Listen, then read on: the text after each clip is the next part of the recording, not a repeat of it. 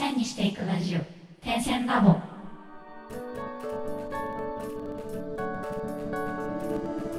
ダンサー黒沼です。えっと、手芝です。荒川です。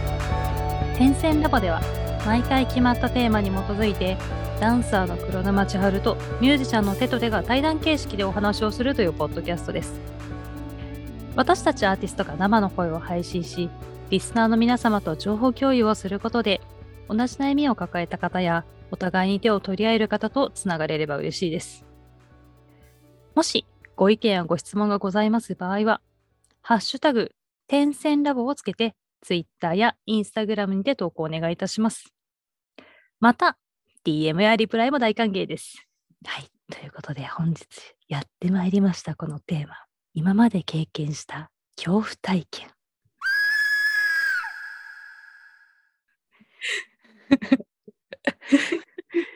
キラキラキラキラ。はい普。段ないテンションだから、ちょっとみんなどうしていいか。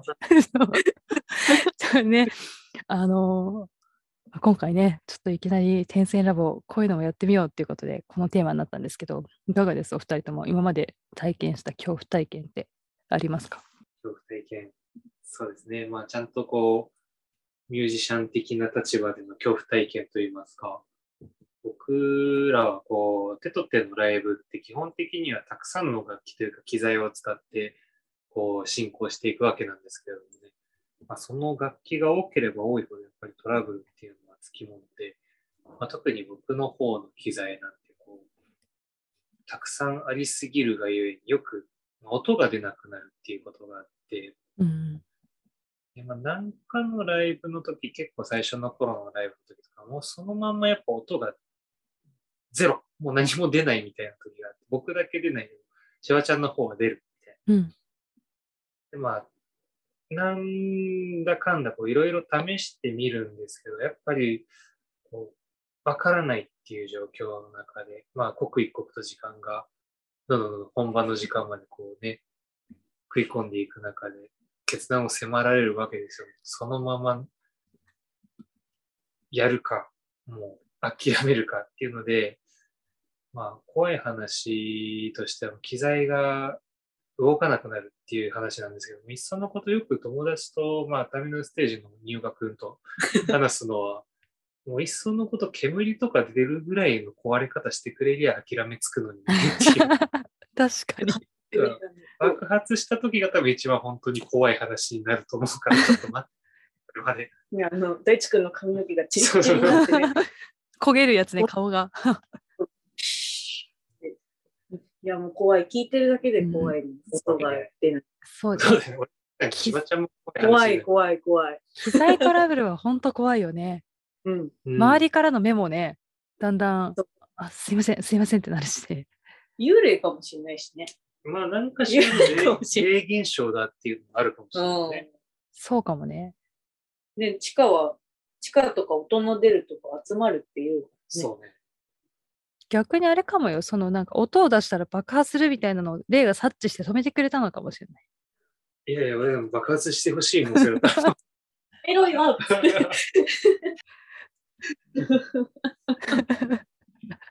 確かにそれはね、怖いわ。すごい怖い。怖い。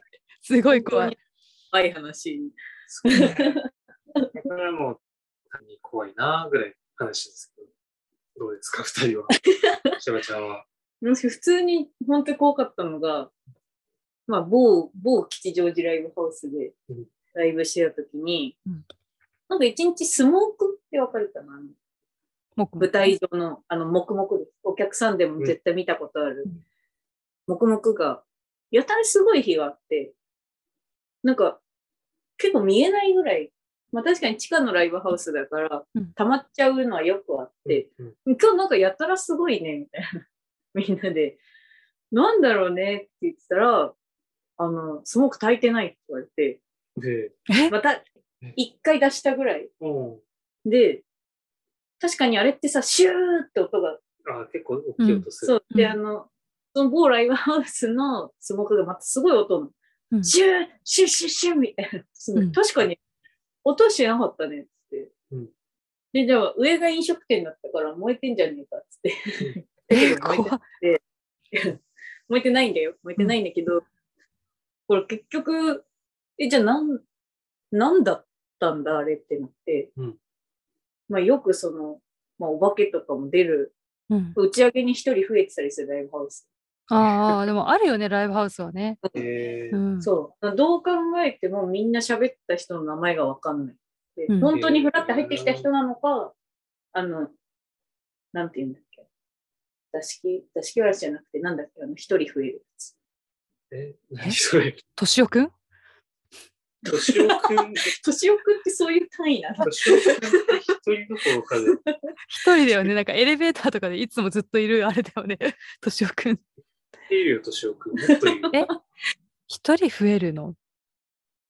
ちちっちゃい頃もあったんだけど、なんか、あの、肝試しに行って、うんなんか3人うん、あ、じゃあ4人1組で行くっていう、そのうん合宿中の夜にあって、4人で行ったん。うん4人で行って、もう帰ってきた3人だったんだけど、後の1人が誰も思い出せないみたいなうん。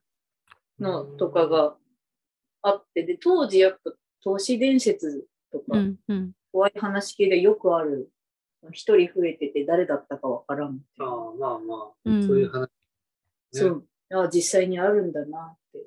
でその打ち上げとかうもよくあった。そのスモークモクモクライブハウスはうん。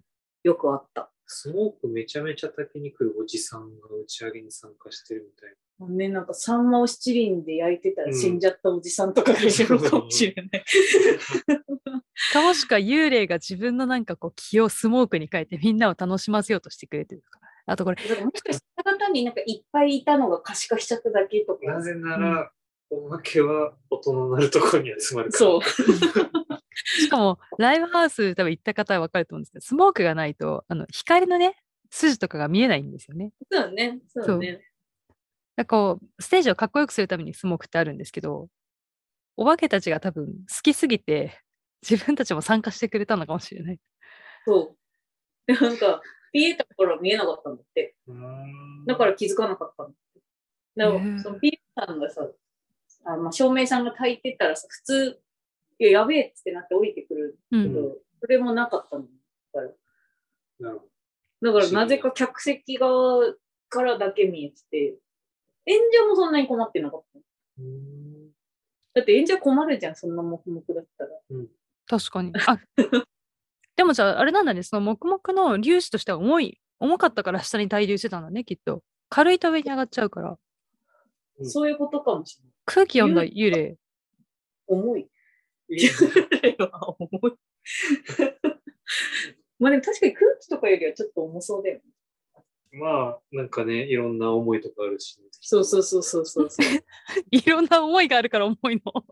うん。ギャグじゃん。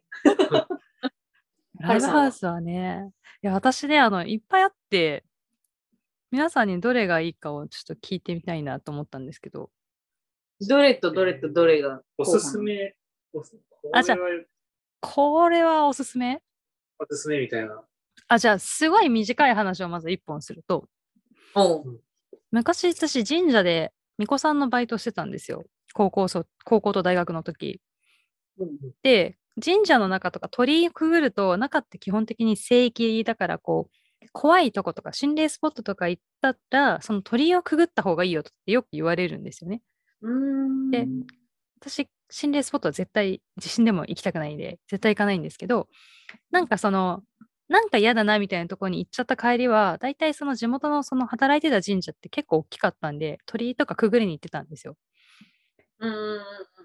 でその巫女さんのバイトしてたわけだから逆にそこから出てくるから自分たちは何もないって思ってるんですけどその巫女を一緒にやってた友達がすごい近所に住んでてあのよく帰りに車で家まで送ってくれてじゃあバイバイっつってあのその子がウィーンって帰るんですけどうん。なんかあの帰っそのこのその友達が私を送った後になんかメールがいきなり来てうん。あの、またねっつって。ところで今、後ろで手振ってた女の子誰？っつって。うーん。怖っあその子あのアーティスト仲間の子なんですけど。で、その後ろ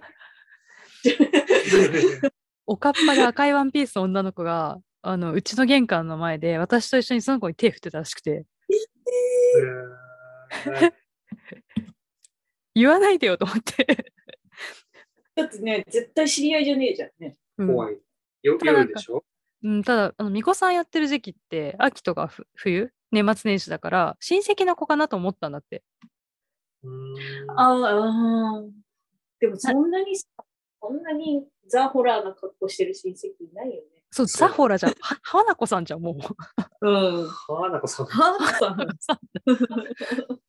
そう。ってのがまず一個あって、うんあとは、まあこれ幽霊とかそういうんじゃなくて人間系の話なんですけど、うんまあなんかこう、稽古とかいろいろしてると、あの、なんていうんですかね。まあ普通に朝早く仕事行って、で、その後にあの稽古行ったりとかレッスン行ったりみたいなのがずっと続いてた時期があって、うん朝もそこそこ早いし、夜は結構遅いんですけど、うん。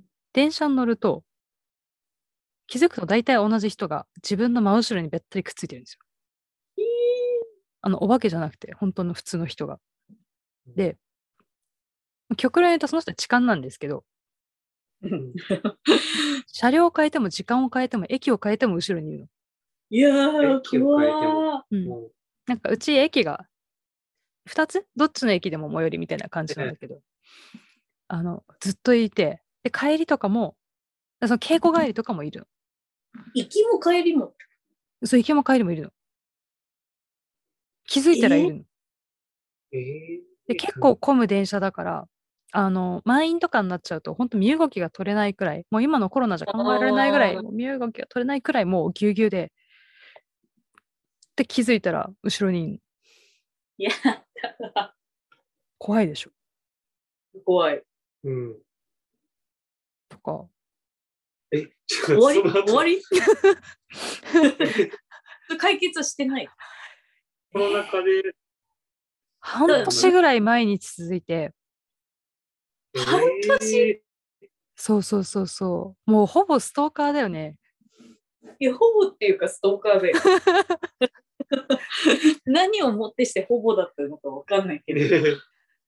ーそう、ストーカーで、で、その人か他の人かわかんないんだけど、まあなんかそういうちょっとストーカーみたいな人がじゃあ舞台見に来たりとかもあるんですよ、たまに。ほで、